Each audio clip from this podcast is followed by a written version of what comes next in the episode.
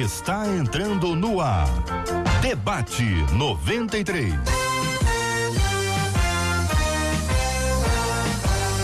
Realização 93 FM. Um oferecimento Pleno News. Notícias de verdade. Apresentação J.R. Vargas.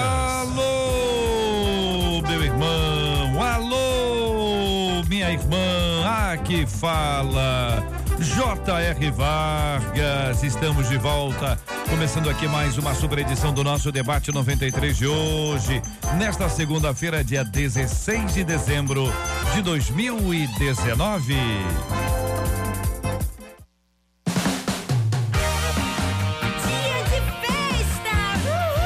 Marcela Bastos, bom dia.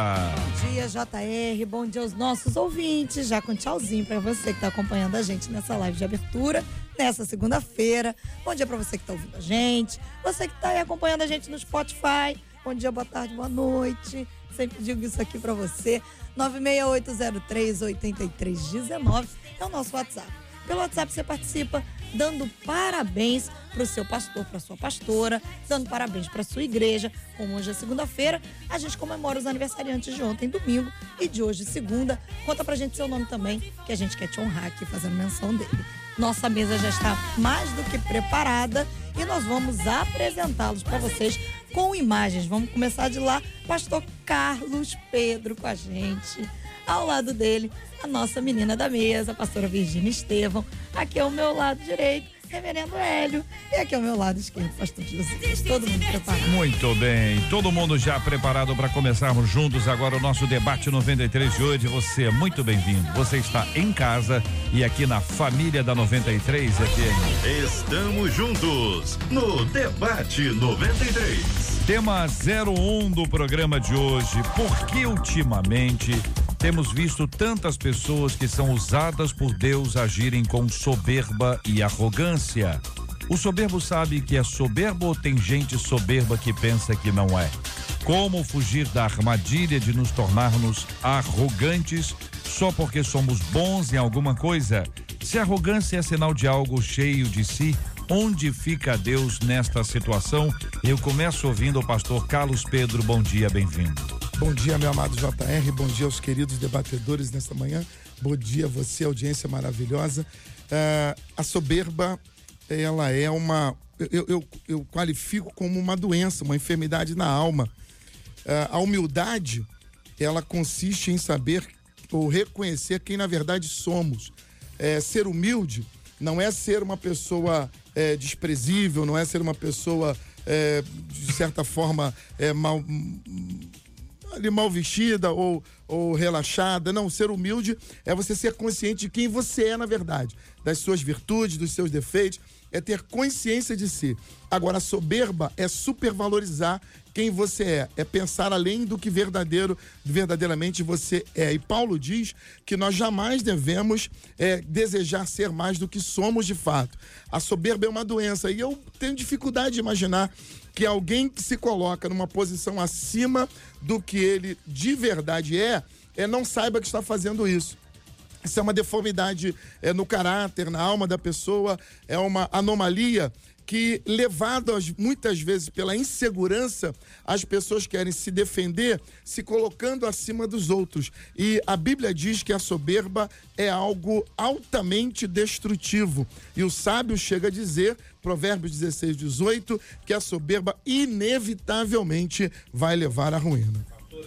Gina Estevão, ouvindo a querida irmã, bom dia, bem-vinda.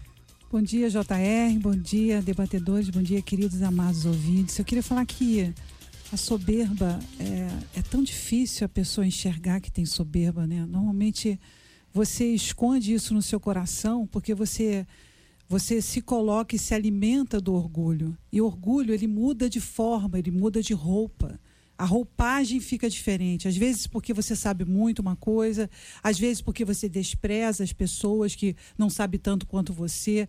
Bom, não importa a maneira como é, essa soberba ela aparece. O que é importante é que você identifique que em algumas áreas na sua vida você você pode apresentar esse orgulho, você pode apresentar essa soberba. E a palavra de Deus diz em Salmo 19, 3, Senhor, me guarda guarda o teu servo da soberba. Ou seja, é algo que você precisa trabalhar diariamente. Você precisa buscar diariamente em Deus, naquilo que você se apresenta soberbo. E dificilmente uma pessoa que é orgulhosa e é soberba consegue, inclusive, reconhecer que ela é assim. Então, é uma digestão, é um processo de conhecimento interior para você ver como aquilo, como você se apresenta para as pessoas e a maneira como você é soberbo. E identificando isso a cada dia, no seu diário, nas coisas que você faz com as pessoas e dentro de você. Reverendo Hélio Tomás, bom dia, bem-vindo. Como pensa o senhor esse tema? Bom dia, JR, nossos amigos debatedores, nossos ouvintes. Ah, a soberba é algo que todos nós estamos sujeitos a ela. Amém. Todos nós. Porque nós temos metas na vida, nós temos objetivos a serem alcançados. E a isso nós nos esforçamos para alcançar. Nós lançamos a determinação, é toda a energia que temos, é, tudo aquilo que nós desprendemos para alcançar o objetivo. E quando alcançamos, nós temos isso como a vitória, o ápice, aquilo que nós alcançamos através do nosso esforço, da nossa capacidade, tudo que nós desprendemos. E, e quando assim a vitória chega, também chegam os aplausos, o reconhecimento. É nessa hora que É. o perigo Exato. se instala. Porque a forma com que nós administramos os aplausos e o reconhecimento né, é que vai determinar se a soberba ela entrará. E, e ela entra por, um, por uma amiga dela, né, que é a vaidade. Então, chega um momento em que a pessoa, a pergunta do nosso ouvinte é, é, será que a pessoa sabe que ela é soberba, que ela é, é, é, tem essa consciência?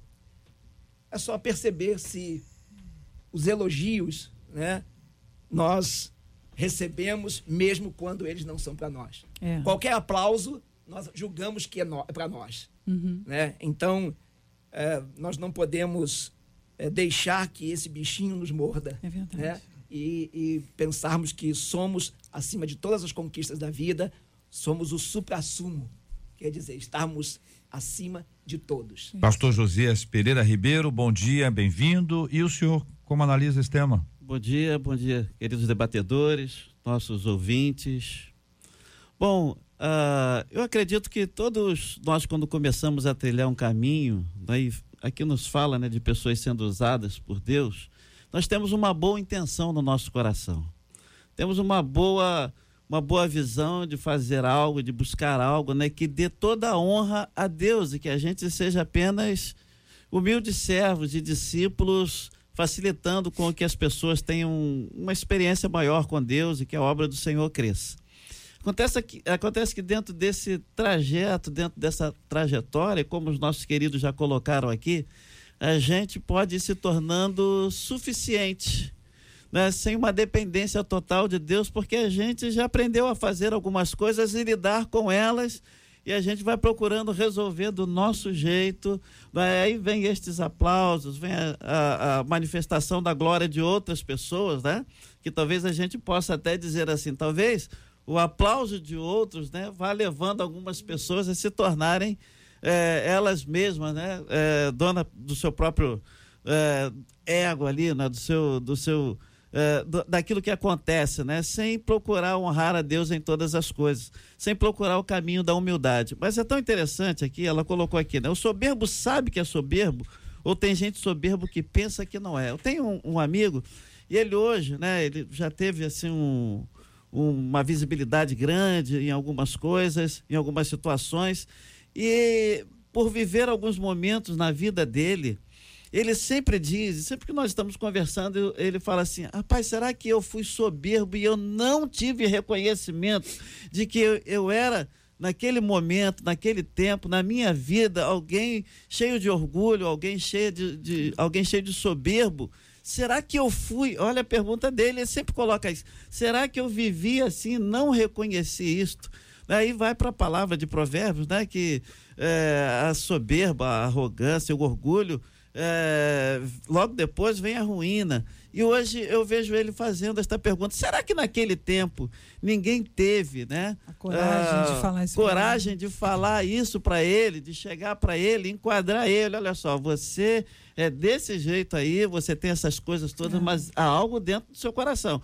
Aí é o outro lado dele reconhecer né, que alguém está procurando ajudá-lo no caminho de humildade, no caminho de re- reconhecer que toda honra é devida ao Senhor e que nós somos apenas instrumentos, né, que Deus pode nos usar e não usarmos Deus para que nós possamos avançar e crescer na nossa vida. Paulo escrevendo aos Coríntios, capítulo 15, sua primeira carta, versículo 9, diz: Porque eu sou o menor dos apóstolos, que mesmo não sou digno de ser chamado apóstolo, pois persegui a igreja de Deus. Há uma riqueza extraordinária nesse texto para ser aprofundado, mas vou focar aqui alguns pontos. A apresentação dele. O menor dos apóstolos. Reconhece o seu lugar, reconhece o seu papel, embora qualquer um de nós que hoje venha analisar a história apostólica, nós vamos, sem dúvida, sem sombra de dúvida, dizer da importância do apóstolo Paulo. Não posso assegurar que acima ou abaixo, mas uma gigantesca importância do apóstolo Paulo no trabalho registrado, o que se vê, o que se pode ler. Depois, nesse mesmo texto, ele diz: Eu não sou digno de ser chamado apóstolo. Sou o menor dos apóstolos. Não sou digno de ser chamado apóstolo. Alguém que reconhece o seu lugar. E tem uma razão que ele diz qual é: perseguir a igreja de Deus. Essas constatações, meus irmãos, essas constatações, eu queria pedir a vocês que não ficassem falando de pastor só Claro. tá? Não estamos falando de gente de todo Isso, tipo, de todas tipo, as áreas, né? segmentos mais, mais diversos. Mas aqui pensando em alguém que reconhece que não é digno de estar no lugar ou de ser quem é, ou de ser alvo do amor de Deus como como tem tem sido, porque infelizmente existem aqueles que acham que estão arrebentando. Eu mereço mesmo, entendeu? Eu estou ganhando essas bênçãos aqui, sabe por quê? Porque eu lutei por elas. Isso. Eu acordei de madrugada, acordei de dia, eu pendurei no lustre, eu subi no monte, eu pulei no buraco. Eu sou o cara. Eu fiz tudo, eu busquei, eu busquei e eu trouxe. Eu, eu, eu, eu tô toda no a glória centro. é minha, toda a glória. A glória é dele. Entendeu? Um dia que a casa cai, também a glória é dele. Isso. Bom, tá aí com vocês. Eu, que- eu queria falar sobre essa questão do orgulho, da soberba e como é difícil as pessoas reconhecerem isso. Eu queria só dizer que isso não acontece com pessoas que estão na igreja ou fora dele, acontece com todo mundo.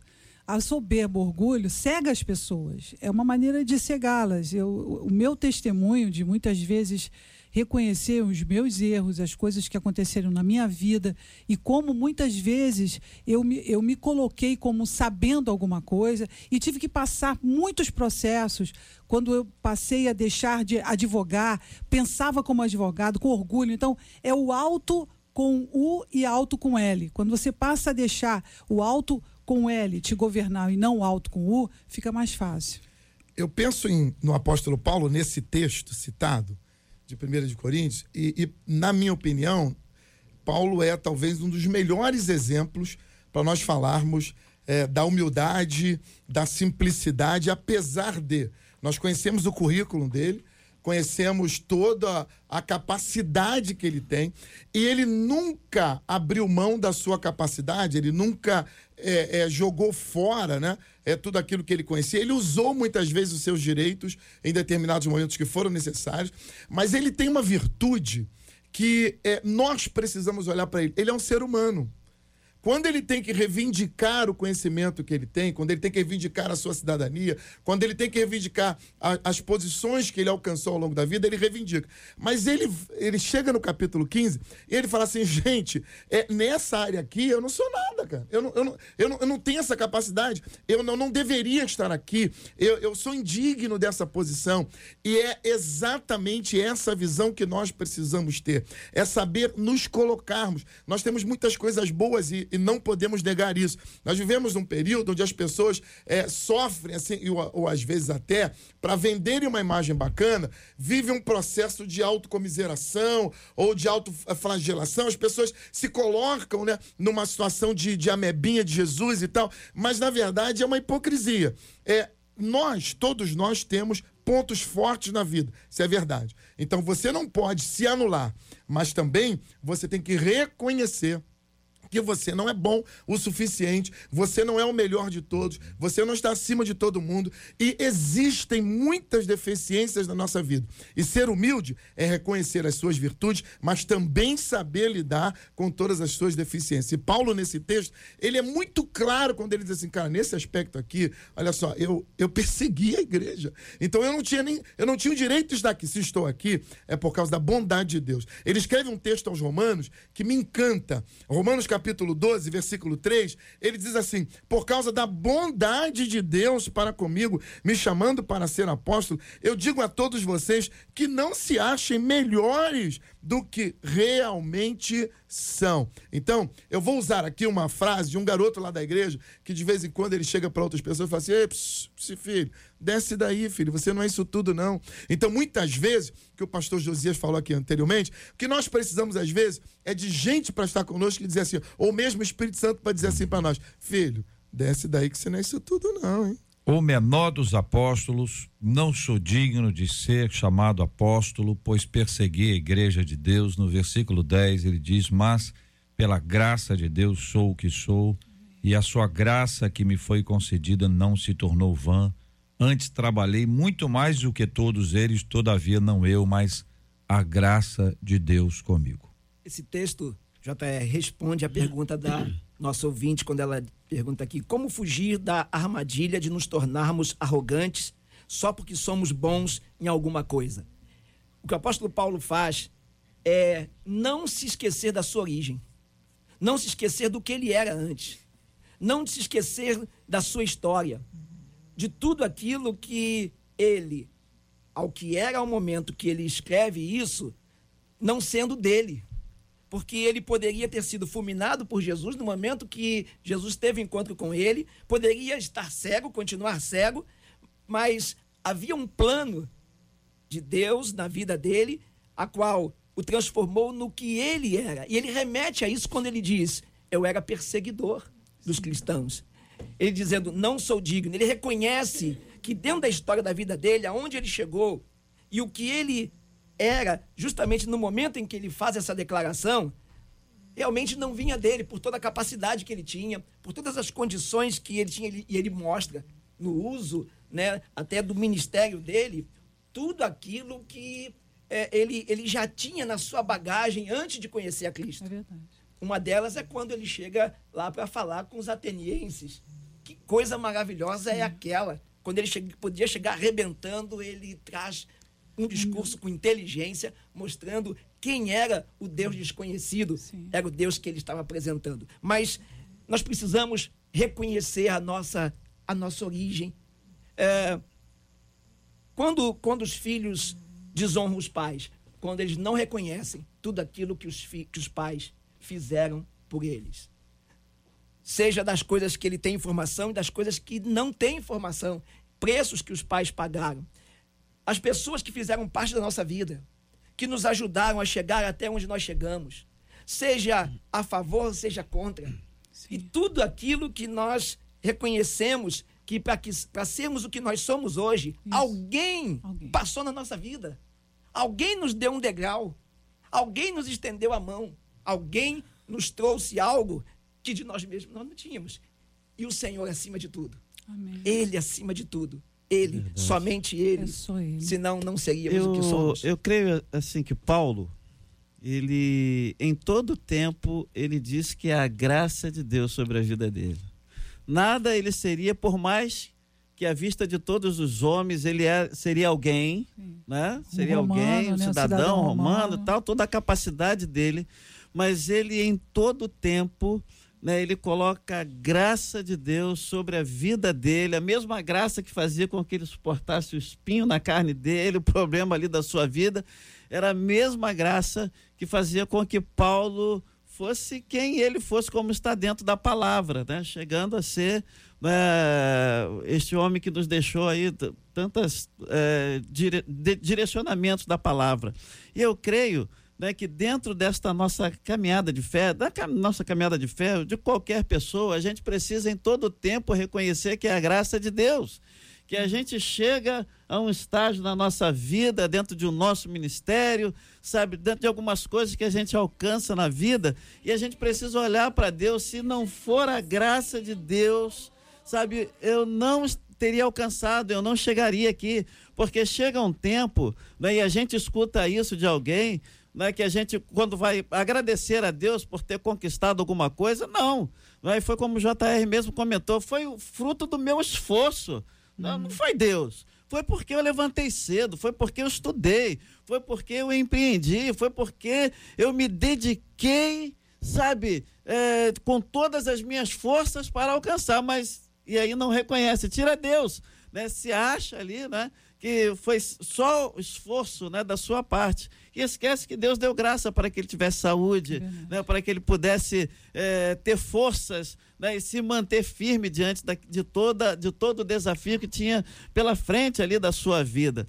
Então, em todo tempo, a gente precisa olhar para Deus e dizer: Senhor, se não fosse o Senhor. Mas uma coisa que eu acho também, irmãos, é que esta questão da arrogância, do orgulho, não é porque se conquista. Né? O pastor colocou é, aqui também, muito bem colocado sabe, às vezes nós estamos dentro de um, de um estágio né, de um, da nossa vida de comiseração, e não é porque a gente chegou lá, às vezes as pessoas não chegam, e por elas não chegarem, elas dizem o seguinte: não, eu prefiro viver dentro da minha humildade, eu não, não, não é, preciso trabalhar com, com a minha qualidade aqui, mas é porque talvez ele não tenha, sabe, ele tem colocado a humildade como algo, né, para ele não ter chegado lá. E muita gente, dentro dessa humildade, acaba tendo um orgulho, sabe? Está com o coração ali cheio de arrogância, trazendo essas questões para a sua, sua vida. Para lembrar os nossos ouvintes o que está escrito nas Sagradas Escrituras, elas não mentem, elas fortalecem a nossa vida e elas revelam a fala de Deus para nós. Tudo que nós recebemos de Deus é pela graça. Foi a graça do Senhor que nos alcançou. Você aplica isso à sua vida espiritual toda: salvação, dons, talentos, fruto, qualquer ação divina é graça de Deus. Tem esforço humano? Claro que tem, tem a santificação. Agora, se a santificação fosse somente um esforço humano, ela não seria possível.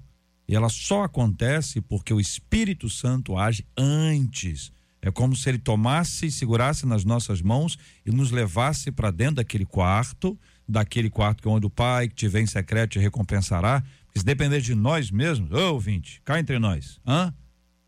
Se depender de nós mesmos, a nossa tendência é pecaminosa. Só que a graça de Deus, ela vai nos libertando disso. A gente começa a querer estar na casa de Deus, a gente começa a querer orar, a ler a palavra, isso é graça de Deus todo o benefício que você tem no seu trabalho, nos seus estudos, que depende do seu esforço, claro que depende, mas é graça de Deus. Acima de tudo isso tem a graça de Deus, tanto quanto lemos aqui agora há pouco no texto escrito pelo apóstolo Paulo. Se quiser ler outra vez, 1 Coríntios capítulo 15 palavra de Deus para o coração da gente. Eu quero agradecer a sua companhia, a sua participação com a gente aqui na nossa transmissão ao vivo no nosso Facebook da 93 FM. Nós continuamos o debate 93 aqui no rádio em 93,3, no nosso aplicativo e no site da 93 FM.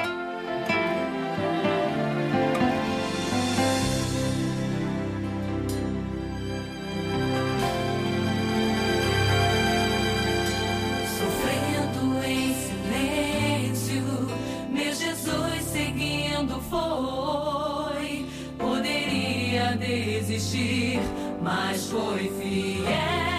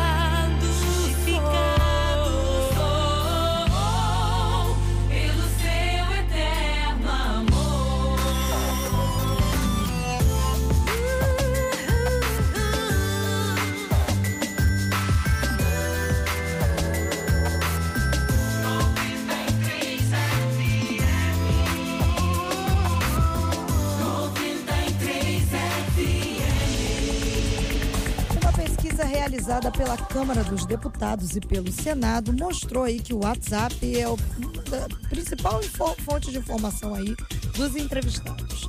79% deles disseram que recebem notícias sempre pela rede social.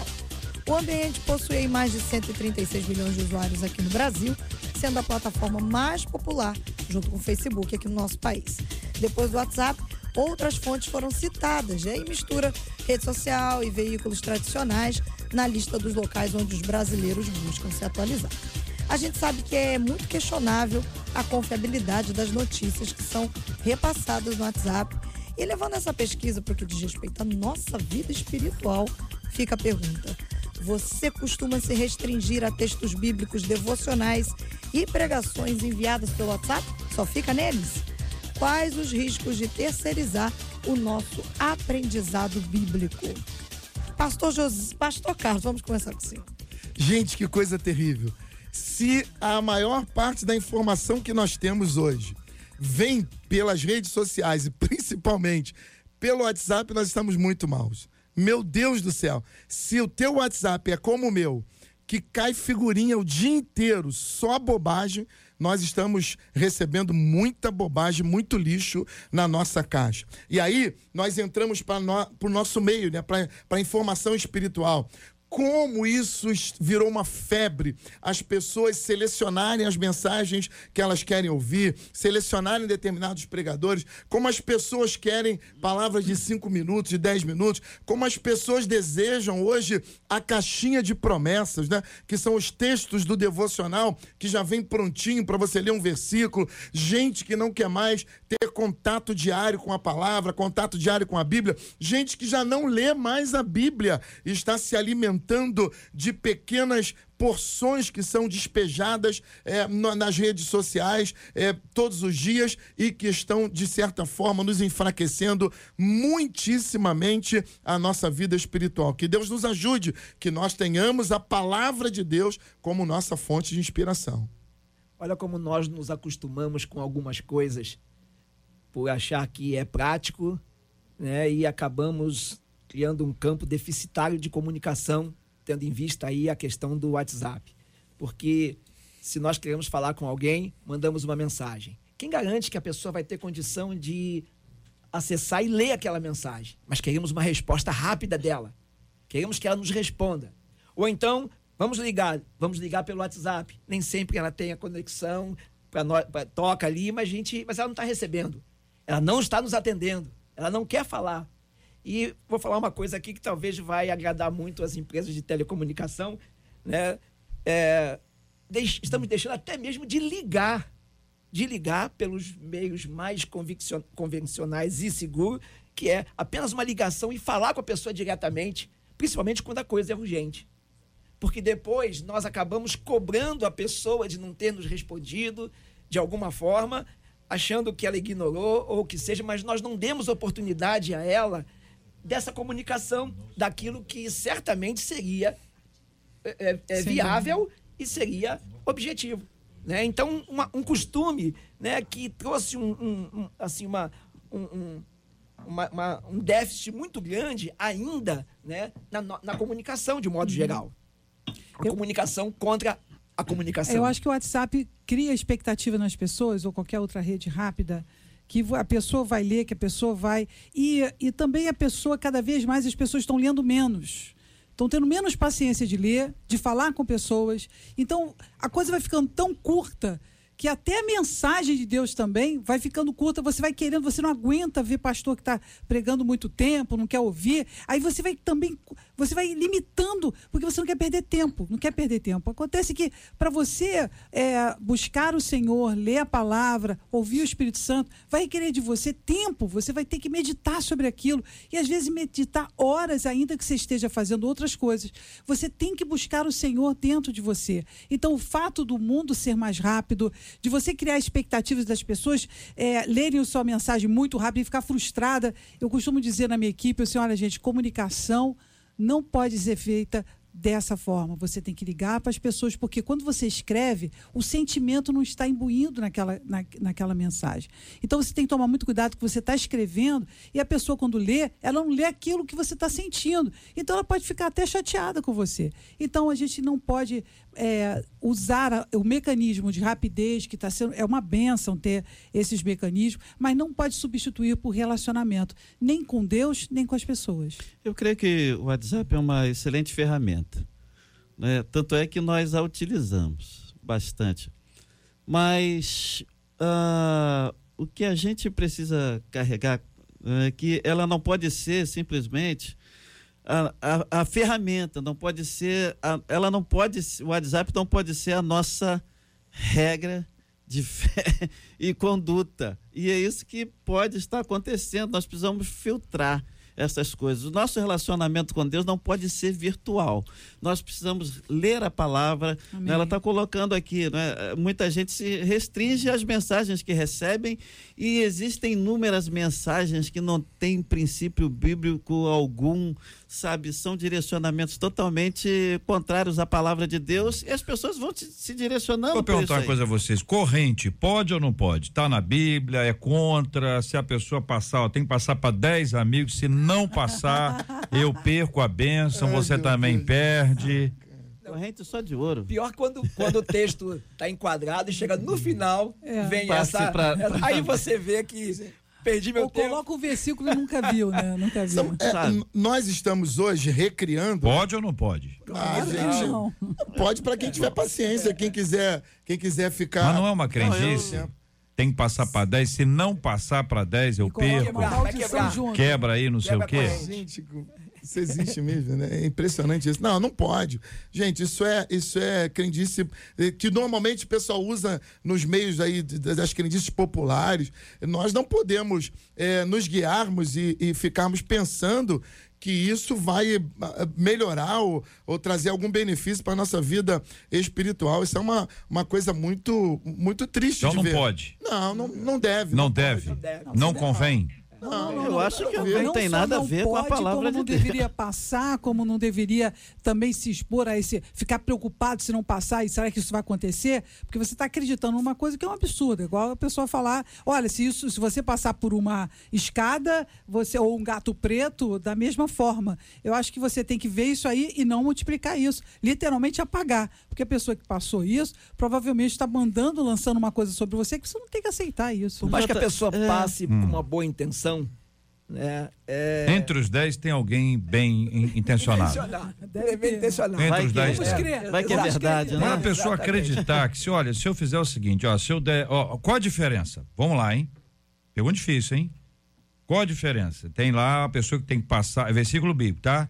Passa esse versículo, essa mensagem aqui para 10 pessoas e que vai acontecer com você, você vai ter uma vida próspera. E se você interromper, você perde, perde todos os outros. Do tem que dar sete pulinhos na onda. Gente, é a mesma coisa. Semente de é, Isso é um absurdo, gente. Não, não, tem lógica isso, isso não existe. Onde é que a pessoa é, aprendeu isso? Gente, Na Bíblia não tem isso. E a gente existe. vê alguns cristãos passando essas coisas sem ler. Sem ler. Tem muita gente que vai passando a informação, peraí, a gente volta é lá. Fake news. Mas a pessoa passa li. porque quer ser abençoado e também? Vai, não, porque... não, ela quer. Ou não quer atrapalhar o outro. É por misericórdia ao outro, irmão. Não tem noção. Vou ajudar, hein? Vou, vou repassar é, é um aqui outra mensagem. Gente, ah, o WhatsApp pode ser um grande instrumento de evangelização. Eu só acho que misturar né, a palavra de Deus com o tipo de ameaça. É, mas isso não está só né? no WhatsApp, não. Isso é fez também é, no Messenger. Que, Muita gente é. encaminha. É mais legal, difícil, legal. porque é mais complexo e é tudo mais. É. Mas conforme a idade, as pessoas gostam disso. Antigamente a, a... recebia-se cartinha embaixo da porta. Aí, na, na, caixa de correio. Aí você abria a carta, lá, era uma corrente. Agora não, agora é, a coisa tá modernizada. Você tinha que escrever. Eu não sei disso, não. Tinha isso? Nunca, nem ouvi falar. Nunca recebeu. Pra mim, isso é coisa que a internet trouxe. Pra mim, isso é coisa que a internet trouxe. Nem ouvi falar. E a pessoa tinha que botar 100 cartas, isso, é, 50 é. Senão, cartas. alguma coisa vai acontecer com ela você. não podia, é, exatamente. Você não acha que é um instrumento de controle, gente, de manipulação do outro, que o outro tem, tem gente que fica com medo. Medo, faz, é por medo. faz por medo. Faz por medo. Vai que. É mais ou menos o seguinte, olha, é o seguinte, olha, acende, acende uma velinha aqui. Essa é a vela da prosperidade. Ah, eu não acredito nisso. Essa outra vela, que é a vela da saúde. Ah, eu, eu não acredito nisso. Essa vela aqui é a vela do amor. Você vai se dar bem na vida amorosa. É. Bota duas, bota Pelo, duas. pelo sim, pelo não. É melhor acender a amorosa, o financeiro, no Custa seu. nada, né? Aquele negócio do pelo sim, pelo não. Vai que. Não acha que tem gente que acaba sendo pego por causa disso? Ou seja, a dependência da pessoa, es- ela passa por um ponto de contato qualquer? Medo da maldição. isso nos remete ao misticismo que parece que está impregnado no ser humano. Nós gostamos de tudo que é místico, de tudo que é. é- isso aí vale para o nosso dia a dia na igreja.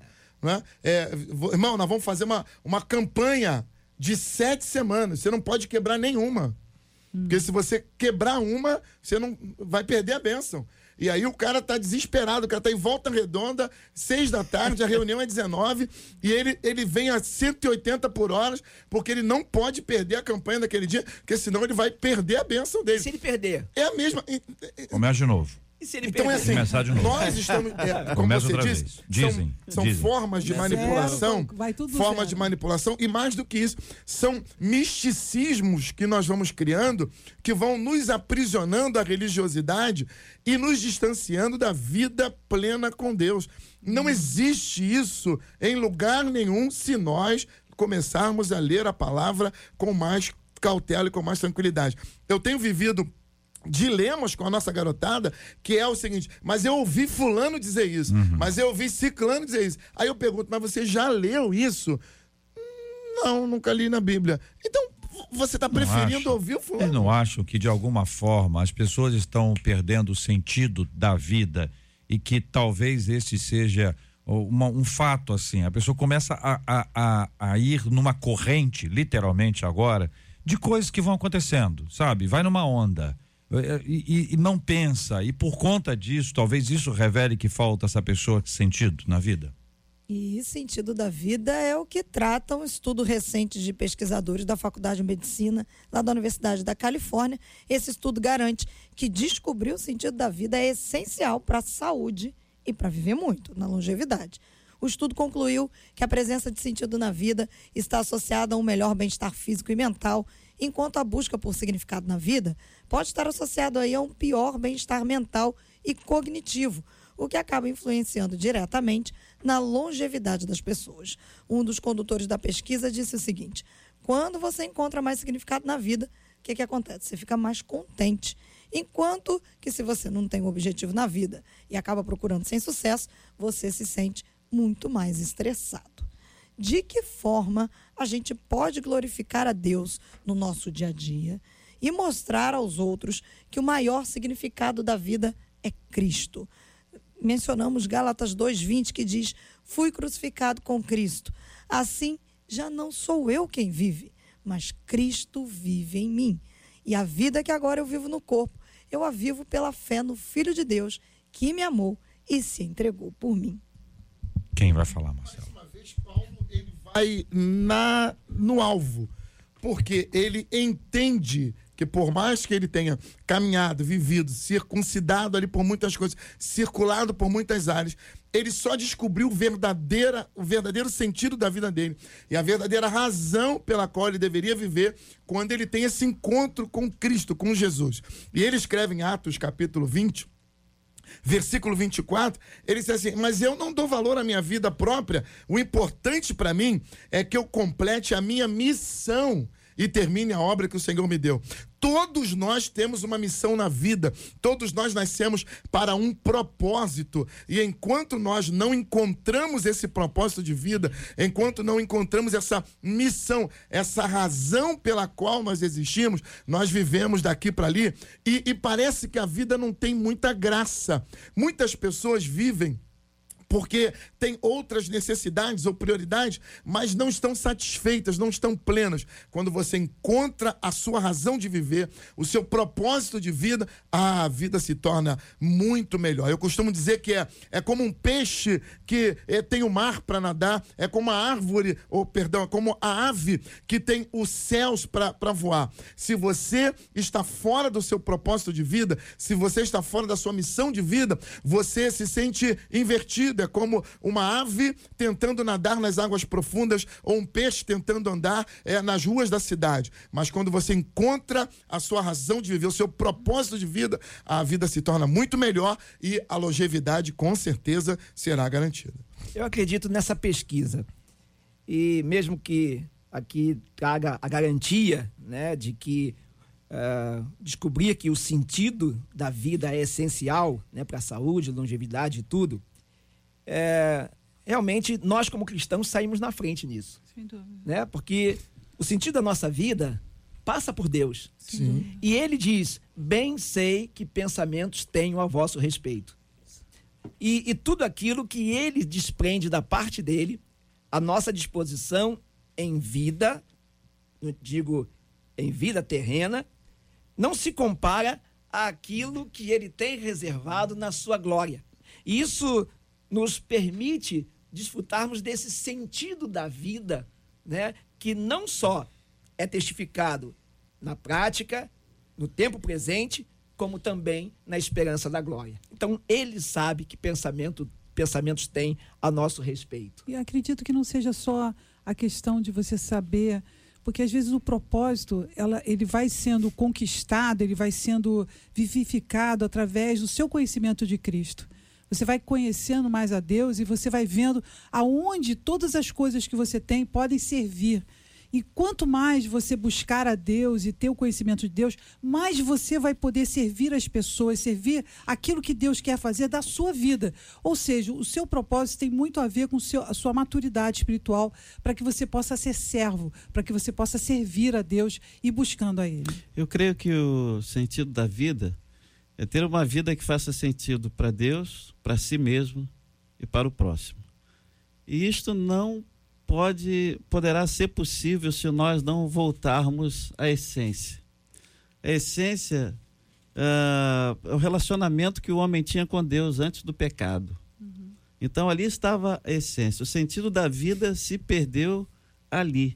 Né? Então não tem como é, alcançarmos um sentido na vida se nós não fizermos o caminho de volta, se nós não nos voltarmos ao Senhor se não, não voltarmos à, à essência. Né? Um cara chamado Dostoiévski, um romancista, né? ele disse que há um vazio no homem que é do tamanho de Deus.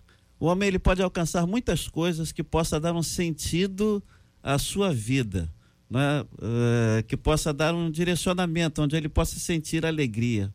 Rockefeller foi um cara tão endinheirado, ele falou que juntei tanto dinheiro e não conseguia felicidade e as pessoas elas vão procurando encher esse vazio. Mas enquanto o relacionamento com Deus não for reconstruído, isto se consegue através da cruz. O homem vai continuar levando uma vida sem sentido plenamente. Algumas pessoas entendem que sentido da vida ou para viver é o sentido de fazer o bem.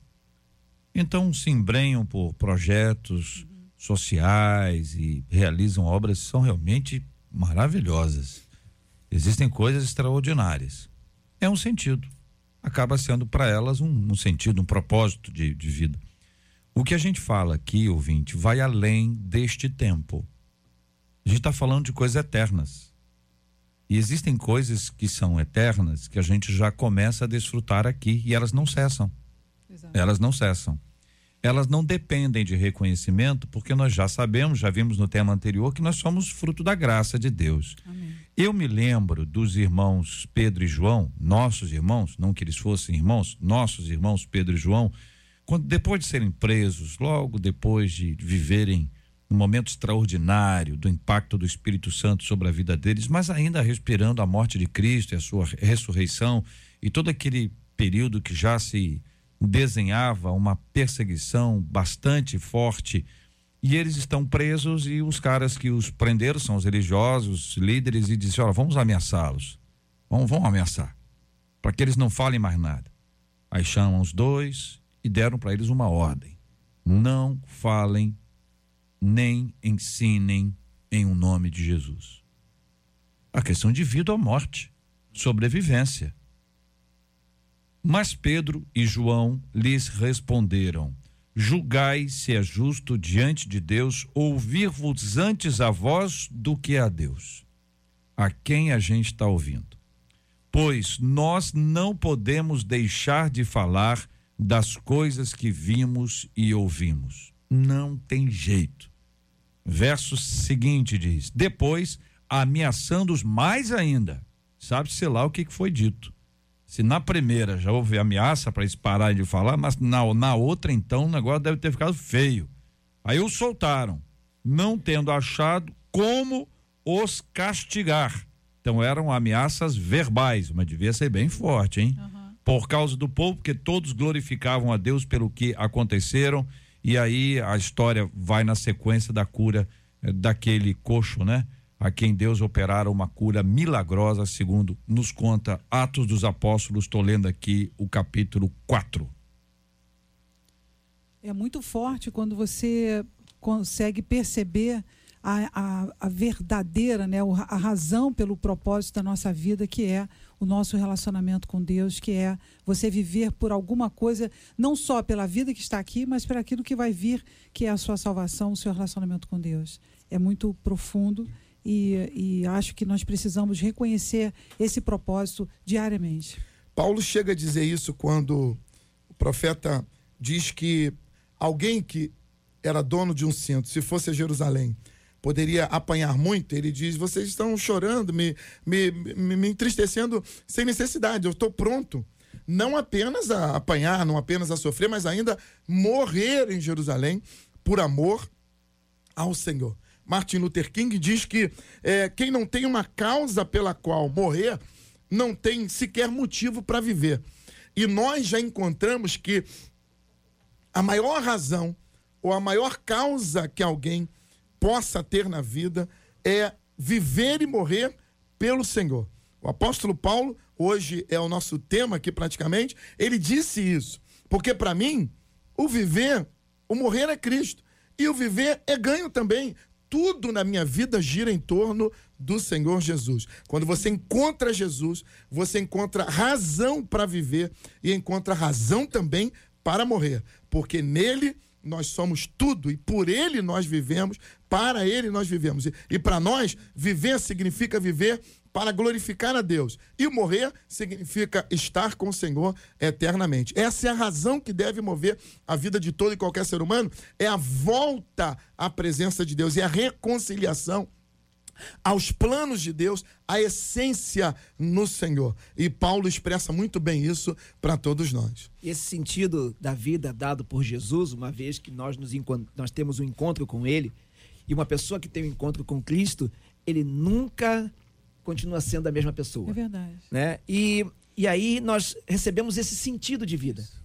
E dentro desse sentido de vida, nós somos é, agregados ou nos é acrescentado outros sentidos da vida, né? E aí uma série de coisas, como também o chamado para o ministério. Sem dúvida. Que acaba com que esse sentido, culminando né, com o ministério, é, é perceptível quando nós vemos que, uma vez que nós tomamos posse do chamado de Deus para o ministério, perdemos a vida própria. É verdade. Perdemos a vida própria. Nós não temos mais domínio sobre a nossa vida. Você pode planejar o que for, alguma coisa vai acontecer, pode acontecer, pode alterar. Nós não, não temos vida própria. Se formos, isso para nós é agradável dentro daquilo que nós não fugimos do sentido. Não perdemos o sentido da vida. Por termos esse sentido da vida, é que nos é dado essa, essa condição, né? E nós temos a consciência disso, Sim. né? De, de nós sabermos que né, a nossa vontade nem sempre é aquela pelo qual nós seguimos, porque seguimos a vontade daquele que nos chamou e nos deu esse sentido de Eu vida. acho que é o que Pedro está colocando ali. A minha vida não tem sentido se eu não seguir uh, o que Deus quer. A minha vida não tem sentido se eu agir de uma outra maneira. Sabe, não posso deixar de falar do que tenho ouvido, do que tenho visto, do que eu experimentei, sabe, do que eu vivi, da intimidade que ele é, usufruiu né, com o Senhor ali. Então a vida dele não tinha qualquer outro sentido. Né, é, a não ser viver para Cristo, né? viver e sofrer as consequências da sua fé, porque é, nada mais teria razão para para que ele prosseguisse da terra, a não ser servir e entregar a sua vida e fazer, cumprir todo o propósito de Deus, sabe, aqui na terra através dele. E, e eu vejo que é, é, isso. A minha vida, Pedro ali, não tem sentido, sabe, fora do que eu estou vivendo que é amar a Deus e servi-lo integralmente Amém. e cumprir a vontade dele na terra. Quando você olha Pedro, que era um pescador, um bom pescador, viveu a vida inteira ali na Galiléia pescando, sabia o que fazia. Ele ele tinha ali uma alegria de fazer o que fazia, mas ele encontrou Jesus. E o tempo que ele passou com Jesus, as convicções que ele é, obteve, que ele gerou na vida dele, ele disse: Cara, se eu é, é, parar de fazer isso aqui, a vida perde sentido para mim.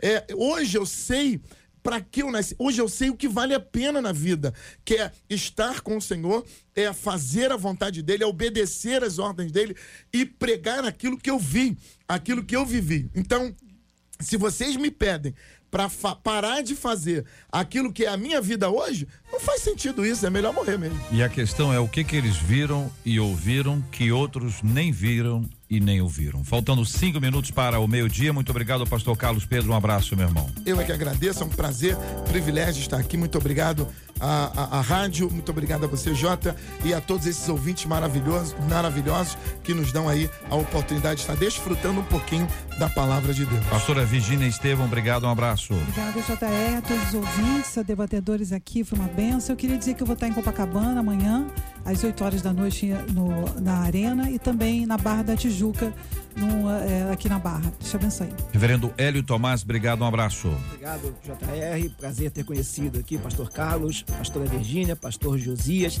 Estar mais uma vez aqui contigo, JR, obrigado. Marcelinha, né, e todos os que tanto nos recebem tão bem.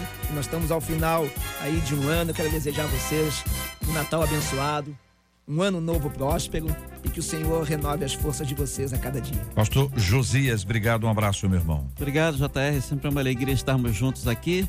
Que todos tenham aí uma semana super abençoada, um final de ano glorioso. Deus abençoe a todos. Marcela Bastos, vamos aí, Marcela. Parabéns, porque ontem foi aniversário da pastora Jocilene Silva, ela que é da Assembleia de Deus em Jardim Primavera.